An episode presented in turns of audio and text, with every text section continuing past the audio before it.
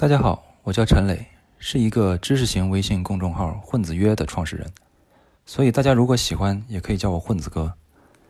在我们公众号里有许多的知识，其中的历史知识已经出版成为百万销量的畅销系列书，这就是《半小时漫画中国史》和《半小时漫画世界史》。中国人天生就喜欢历史，我不例外，我身边的朋友们也不例外。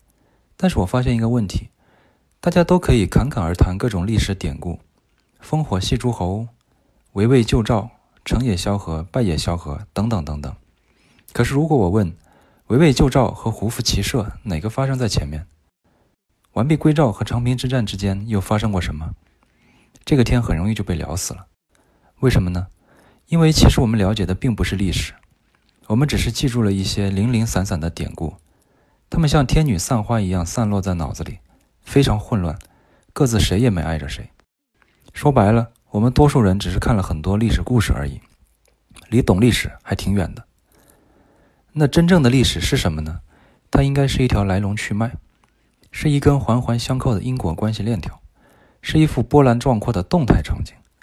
要想学习历史，精彩的故事当然必不可少，但是更重要的，应该先了解历史的整体脉络，对人类几千年的发展轨迹先做一个通览，这就叫做全局观。所以我在写半小时漫画历史系列的时候，将重点放在了梳理脉络上。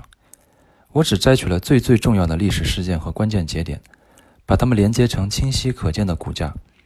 以后大家再去学习历史细节的时候，就可以对号入座，游刃有余了。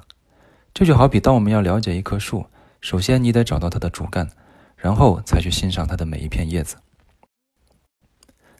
这次我们混子乐团队以《半小时漫画中国史》这本书为基础。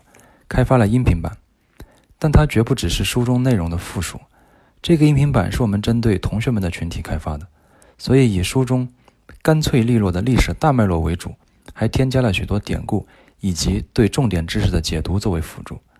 风格一如既往的轻松幽默，内容也更加的丰满。我们希望让孩子们学习到历史知识，增强兴趣的同时，更重要的是尽早建立起更加成熟的全局观和逻辑思维能力。这有可能对他们今后的学习和思考带来巨大的帮助。